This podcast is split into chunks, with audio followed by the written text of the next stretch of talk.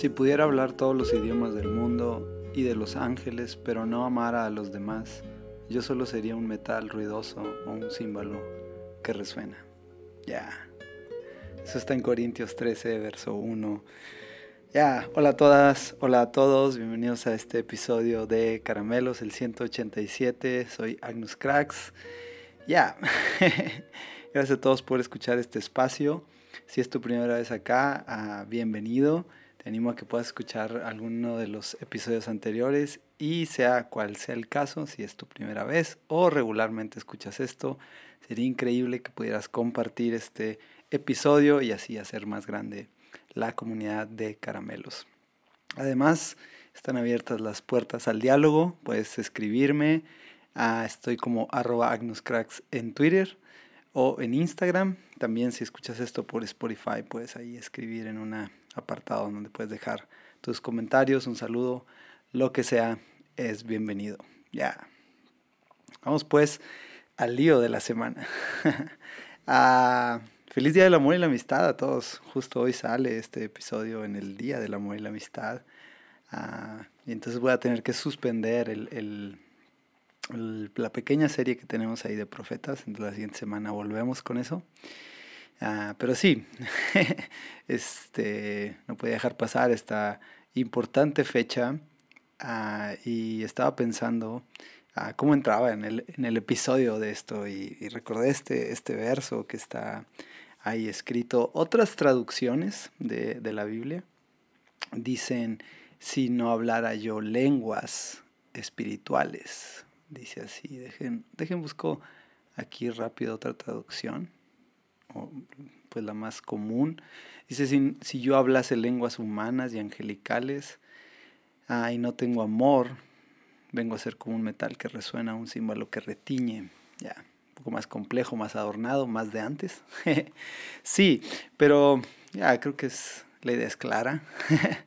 ya, la invitación es clara del, del autor de Corintios y nos está invitando a eso, a amar a los demás, porque si no amamos a los demás, ya de nada sirve. Ah, y sí, hoy es el Día del Amor y la Amistad. Celebramos esa parte, aunque sé que está invadido de la mercadotecnia, de todo lo que, ah, no sé, implica el tener que celebrar este día con tu pareja o con alguna amistad, lo que sea, ¿no? Se vuelve un tanto, ah, ya, no sé, más rutina o más compromiso a veces.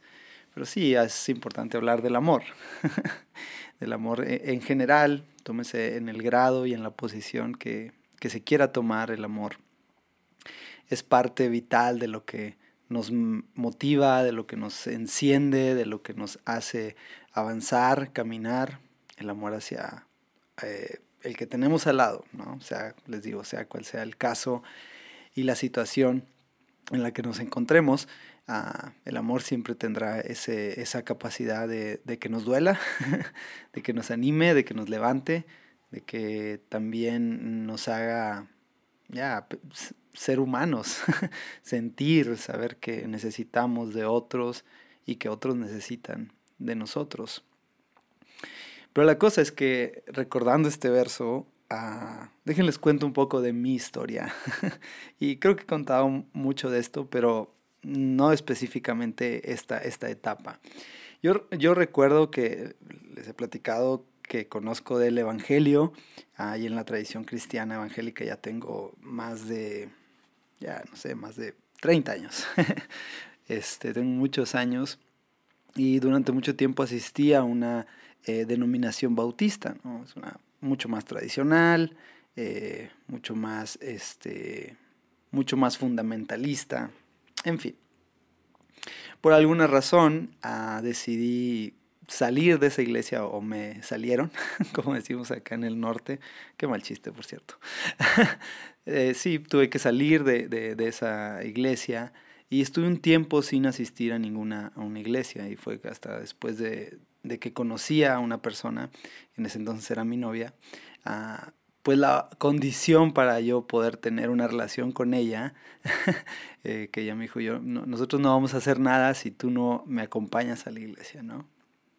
Entonces decido asistir a la iglesia que actualmente eh, participo ah, y era con un corte pentecostal esta iglesia. Ahora, podrán decir de qué está hablando todo esto. Bueno, en general, pues la doctrina y algunos eh, versos y algunas eh, cosas de la Biblia se toman como fundamentos para crear cierto precepto sobre esa tradición. Entonces los bautistas creerán en una cosa, los eh, pentecostales en otra, los eh, quizás sí le puedes agregar los católicos en otra, en fin. Entonces, ah, principalmente, o lo que más ruido me hacía en ese entonces era algo que se conocía como el mover del espíritu en, esa época, ¿no? Entonces, el mover del espíritu es eh, todo un todo un podcast. sí, pero en, general, como se representaba ese mover en el espíritu, era con alguna manifestación eh, de nosotros en este eh, plano terrenal, ¿no? Entonces, como lenguas, ¿verdad? Y era hablar en lenguas, ese es el, título de, de, esa acción que se ejercía.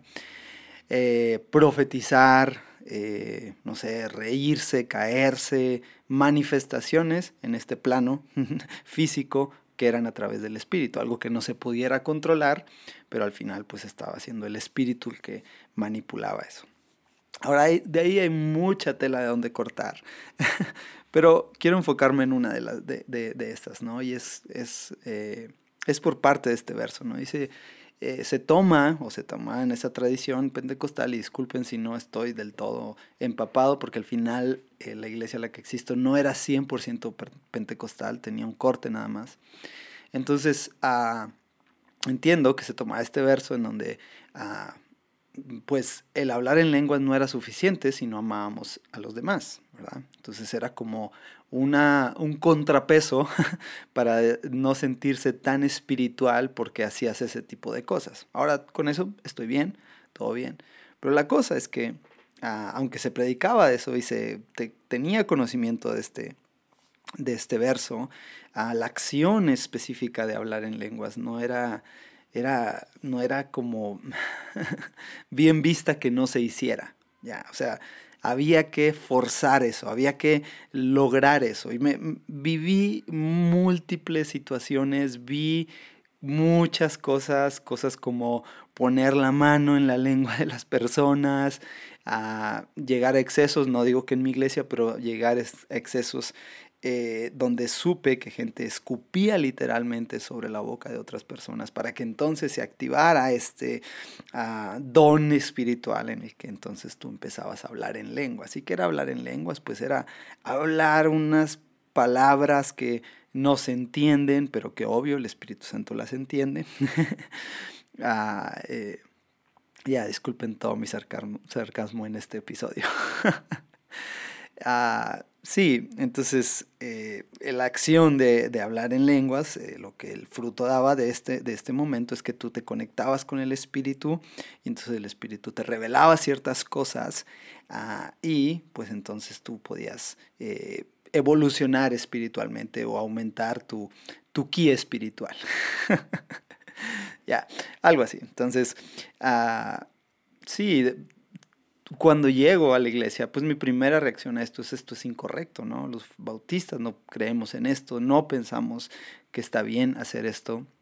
Eh, incluso se tomaba como pecado para un bautista eh, entrar en ese, en ese mood. Eh, pero al final, pues fui avanzando, fui dejando, quebrando un poco también, o siendo flexible con ciertos preceptos y me, me quedé en la iglesia, ¿no? Y hasta el día de hoy sigo ahí. Pero y la iglesia ha evolucionado por muchas cosas, ¿no? Gracias a Dios. En otras tantas seguimos en ese proceso. Pero ah, una de las cosas que más me marcó y que más me frustró por muchos tiempos era esta onda de hablar en lenguas, ¿no? Porque ah, llamaban algo así como que había un despertar, como un bautismo en el espíritu, y cuando el espíritu te bautizaba, Ah, entonces tú podías tener acceso a estos dones espirituales como hablar en lenguas, como sentir el espíritu caerse, temblarse, en fin, profetizar todo esto. Entonces había una manifestación del espíritu llamado ese bautismo. y que pues lo recibías de algún momento, no había, no, o sea, no, tenías el control de eso, simplemente pasaba, ¿no? Ahora, según entiendo, la, doctrina decía que pasaba simplemente porque el espíritu así lo quería. Pero era un poco raro para mí porque aparentemente no era suficiente eso, sino que tú te tenías que poner en el mood para que el Espíritu Santo quisiera. Entonces, y el mood era, tenías que estar en un momento de oración, en un momento de alabanza, en un momento de éxtasis, para que entonces eso sucediera. Ahora quiero abrir mi corazón honestamente. Ah, y sí, voy a ser vulnerable con lo que voy a decir. Por muchos años, por muchos años, pues yo nunca sentí nada de eso. y era una pregunta que todo el tiempo me hacía, porque me comparaba con otros en decir, es que cómo ellos sí lo pueden hacer, cómo ellos sí lo pueden lograr. Entonces me junté con múltiples pastores preguntándoles, haciéndoles preguntas súper incómodas que el día de hoy digo, qué incómodo era con mis preguntas, porque literal, mis preguntas eran torpes tal vez para ellos, eh, pero tal vez para mí tenían todo el sentido del mundo, pero yo le decía, bueno, pero ¿cómo voy a hablar? O sea, ¿cómo le hago? ¿Cómo, No, es que es el Espíritu Santo te lo da. Bueno, pero, pero entonces, pero tú tienes que estar dispuesto. Y le digo, es que estoy dispuesto, o sea, yo, yo quiero experimentar lo que todos aquí están experimentando o lo que aparentemente veo que todos experimenten. Y hago un paréntesis en esto. Con todo esto yo no estoy diciendo que sea mentira, ah, simplemente creo que es una mala interpretación en mi opinión, pero no juzgo a quien piense que está bien y que realmente pasa. Ahora, estoy hablando desde mi experiencia y desde mi experiencia nunca sentí nada. y fue realmente frustrante. Fueron muchos años en los que yo me frustré y recuerdo platicar con una persona y decirles que, ¿cómo va a suceder? Me dice, pues tú tienes que empezar a mover tu lengua. Más manipulado no podía estar eso. digo, pero ¿cómo? ¿Cómo muevo mi lengua? O sea, ¿qué hago? Sí, ha sonidos raros y todo. Y al final fui entendiendo que, bueno, creo que el hablar en lenguas es un tema más como de escuchar a otros que dicen ciertas cosas, medio tomar de uno, tomar de otros, ponerle de tu toque, para entonces hacer pensar que estás concentrado haciendo eso. Gente podrá a recibir algo en este éxtasis eh, físico, ya tal vez puede ser. Pero para mí nunca fue así, fue más seguir un proceso en el que yo veía a otros que lo hacían y pues copié eso y entonces me dejé llevar por mucho tiempo y, y así orábamos mucho tiempo, orábamos por, por horas, ¿no? haciendo estos balbuceos, estas palabras que raras, sintiéndote mucho más espiritual por eso. Ya. Y la cosa es que por muchos años yo fingí esto. y es que la realidad no es que no creo específicamente que haya una necesidad de hacer esto, porque este verso es tan claro. Ahora sí es claro. y lo que el apóstol Pablo está diciendo es, si yo hablase lenguas o angelicales. Ni siquiera dice, no importa lo que hables, si hablas un idioma, otro idioma, no importa nada de eso. Porque si no tengo amor, vengo a ser como un metal que resuena, como algo que no sirve, solo resueno. Ya. Entonces por años, frustrado en, en mi en mi intención de, poder sentirme más espiritual, tratando de orar más, tratando de hacer disciplinas espirituales sobre mi vida. Ah, fue tan frustrante darme cuenta que yo simplemente me estaba mintiendo a mí mismo y que las preguntas seguían presentes ahí todo el tiempo. Y a esto agrégale que otras personas decían es que todo es por gracia, pero aparentemente la gracia se tenía que forzar un poco. Porque contaba cierto pastor que ellos eh, en un ministerio pasaban horas y días orando y comían una vez al día lo que les caía y entonces eh, ese lugar era santo porque entonces gente entraba y se caía con solamente entrar a ese lugar. Ya. Entonces, no sé si la, idea era, es por gracia, Dios me lo da, eh, no que yo no tengo que hacer nada, ¿Cómo entonces tengo que orar tanto tiempo? Y la palabra que me encanta, que dicen, es consagrarse. Si tú te consagras, el, en horas y horas en lenguas y entonces sientes el mover del espíritu y te tiemblas y te sacudes. Ya, ok, está bien, puedo con eso. Puedo ver que otros lo hagan, puedo respetar que otros lo hagan. Pero ¿dónde está el amor? Ya, ¿dónde está el amor por el prójimo? ¿Dónde está la misericordia por el que piensa diferente a nosotros? por el que cree en otras cosas, por el que simplemente ve la vida diferente porque su entorno, porque su situación, porque todo lo que le pasó en su alrededor no le dejó otra opción. ¿Dónde está la mano extendida para el que necesita un abrazo? No un reclamo, no un regaño, no un te lo dije, sino un abrazo. La consecuencia de los errores que tendremos, mira, las vamos a tener. y esa no hay, no hay para dónde hacernos. Nosotros vamos a tener que vivir con las consecuencias de los errores que cometamos en nuestra vida. Y aprenderemos, y si somos inteligentes, tal vez evolucionemos sobre eso y, y tendremos unos mejores días, pero en esos mejores días vendrá algo nuevo que se enfrentará y en nuestras manos está la capacidad de seguir avanzando. Y lo único que nos podría sustentar en esto es saber que hay un gran amor de nuestro Padre que todo el tiempo nos está abrazando. Ya. Y es ahí donde yo creo que está bien manifestar muchas cosas. Está bien temblar, está bien hablar balbuceos y palabras raras y todo eso. Ya, ok, si eso te hace sentir mucho más cerca de Dios, lo respeto completamente. Pero no antepongamos eso al amor, no antepongamos eso al que necesita de nosotros. Y cuando a veces hablamos de la necesidad, siempre tal vez pensamos en el necesitado económicamente, que, está en los cruceros, en fin, no sé, alguien que, que está en pobreza. Y, pero ves, hay tantas cosas que como seres humanos podemos suplir, como ser amables, como ser tolerantes con otros, como darle oportunidad al que piensa diferente que viva su vida. ¿Ya? Tolerar al que no ve ni piensa igual a mí. Al que no ve ni piensa igual a mí, al que piensa de otra manera completamente. Y eso no nos hace enemigos, y eso tampoco nos hace eh, contrarios, no son ellos contra nosotros. Simplemente tenemos formas de ver la vida diferente. Simplemente nos enfrentamos, tuvimos posibilidades, oportunidades diferentes y las seguiremos teniendo. Pero dentro de nosotros está la posibilidad más grande y es, yo puedo hacer todas estas cosas, yo puedo profetizar, yo puedo, y, puedes leer ese verso en Corintios 13, todo lo que dice. Ya.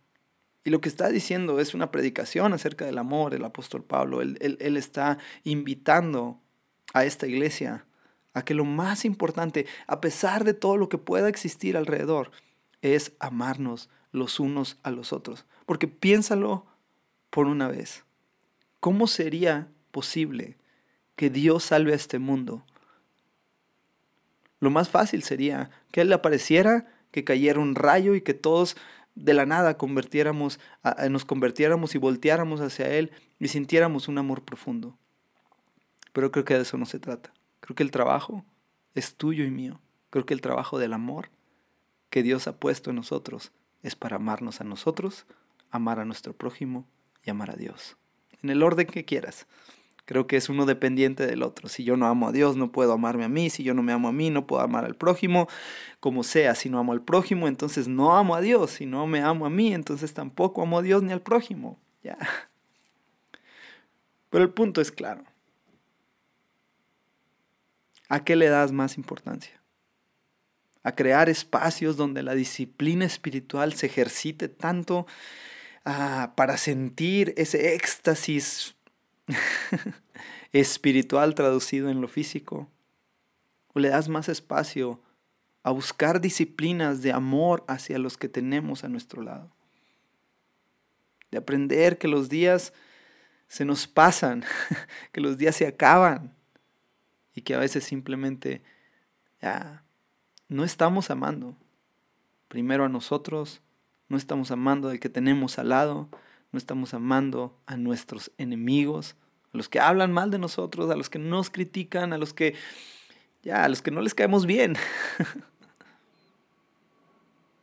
Basta con entrar un poco a, cualquier red social, leer algún comentario de una postura, ya sea política, una postura espiritual o una postura social, lo que sea, y basta con empezar a ver los comentarios y algunos amigos de esas, de esas personas pues lo van a apoyar, pero siempre habrá uno que desate el hate y el odio en los comentarios.